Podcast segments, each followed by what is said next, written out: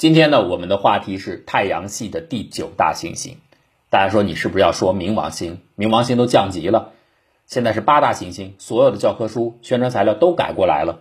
没错，但是我要说的第九大行星并不是冥王星，不是要给它平反啊，它已经变成矮行星了，这个已经板上钉钉了。第九大行星是长久以来天文学的一个猜测，就是在冥王星之外。那个黑暗的深邃之处，有可能还有一颗个头非常大的行星。如果它存在的话，那就是我们的第九大行星。这个猜测是怎么来的呢？其实就和亚当斯他最初计算发现海王星的过程一样。最开始是他根据计算推测出那有一颗行星，后来才证实的确有啊，还包括勒维耶。呃，这里的所谓的第九大行星是一样的。他观测到的一些奇异的现象是来自于所谓的跨冥王星际，就跟冥王星的距离差不多，甚至更远的这个广袤的地带里边，很多的小天体个头非常小。我们会发现它有两个特征：第一个，它们出现了一些集群性的行为，就是它的运行的方式似乎有聚类的现象，成组出现有接近的模式。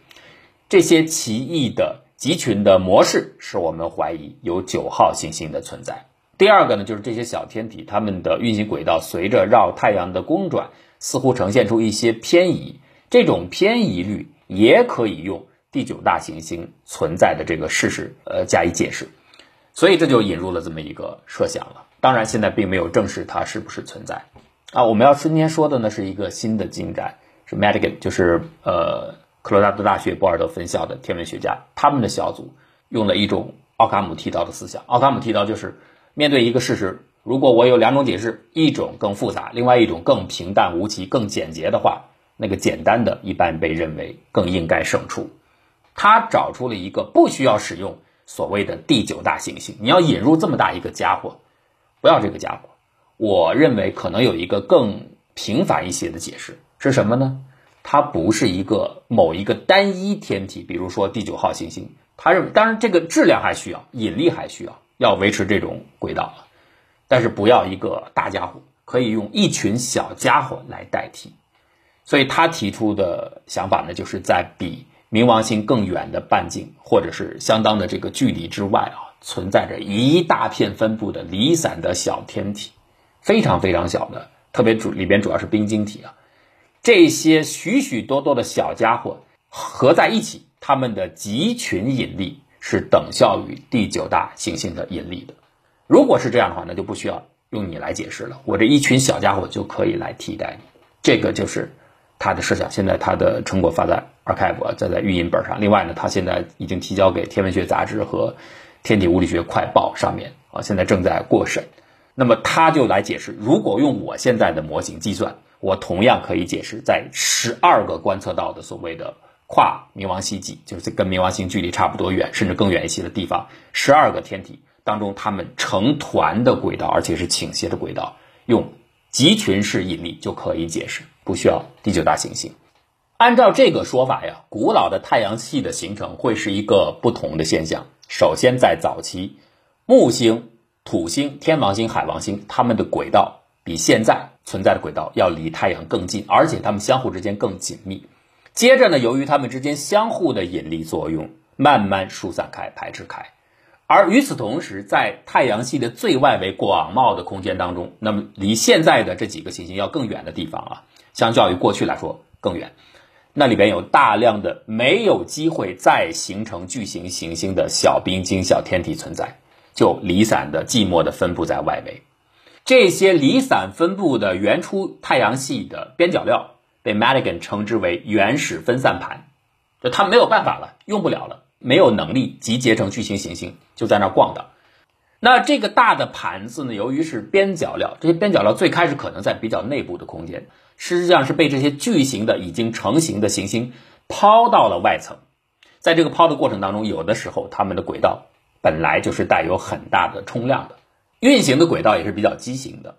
所以，当它们到了最外层之后，有一个整形的过程。从一个不稳定的状态，有点像旋转的陀螺，随时可能看起来要快倾倒啊。在整形的过程当中，慢慢变成了稳定态，而也因为这个稳定态的整形过程，它对内部有引力的作用，它刚好可以取代第九号行星的假设。这一系列的成果呢，Madigan 小组大概是从一六年开始陆续发表。那么你要知道，第九大行星的解释仍然是在天文学界有相当的号召力的。比如说 Mike Brown，比如说 d a d g e 这是加州理工大学重镇啊，这两位天体物理学家都支持第九大行星假设。当然，他们很关注 Madigan 提出的这个新的所谓的原始分散盘来解释，而他们说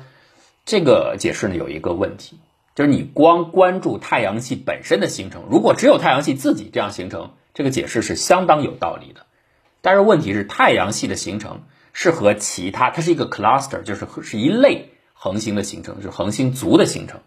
周边还有很多恒星都在塑造，都在成型过程中。你假设你在太阳系的最外围把边角料抛出去，形成了一个弥散分布的分散盘，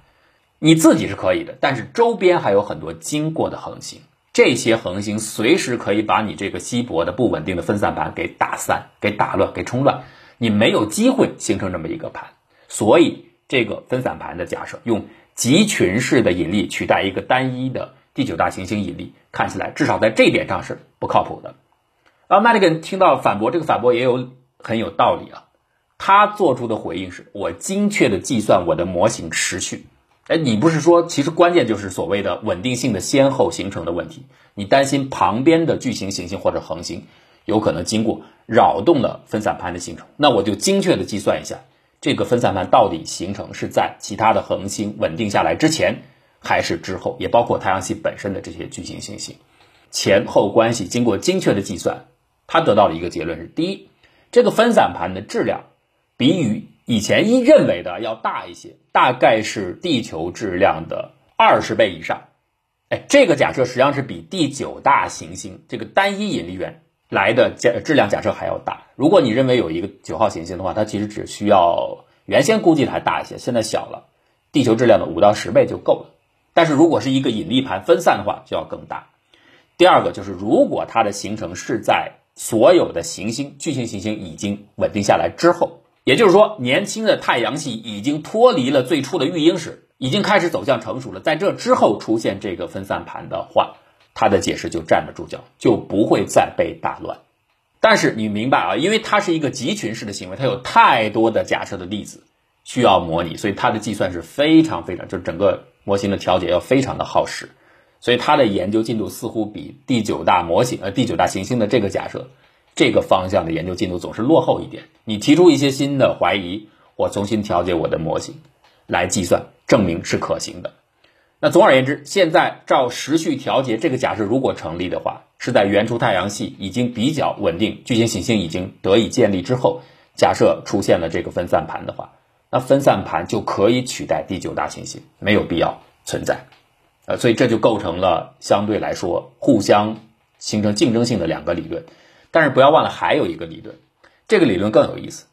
这个理论认为啊，你们最开始争执那根儿就是所谓的。跨越冥王星这个地带有很多集群式的奇异的模式，甚至有公转时轨道的偏移，这些东西就不存在。你假设的那个所谓的模式的集群，你得到这个结论呢，是你观测的太少了，那些地方太远了，不容易看啊，很多小物体。其实如果你观测的够充分的话，你就会发现，你现在所谓的零星的聚类，它不是聚类，是你观测的少。你得以把它们分成这样一类那样一类，等你观测的多，你就会发现这些类和类之间有大量的连续的分布，它就不是类，它是一个平均的连续的状态，不存在聚类。如果不是聚类的话，是一个弥漫性的，真的是连续分布的这些小天体的话，那你既不需要引入什么分散集呃集群式的引力，也不需要引入第九大行星的解释，都没有必要了，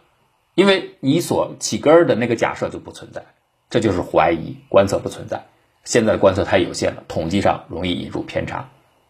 那当然，下面就是还是要去实地的进行天文的追踪了。呃，Madigan 的这个组呢很有意思的一点，他提出了一个假设，就是按照我们现在提出的分散盘的引力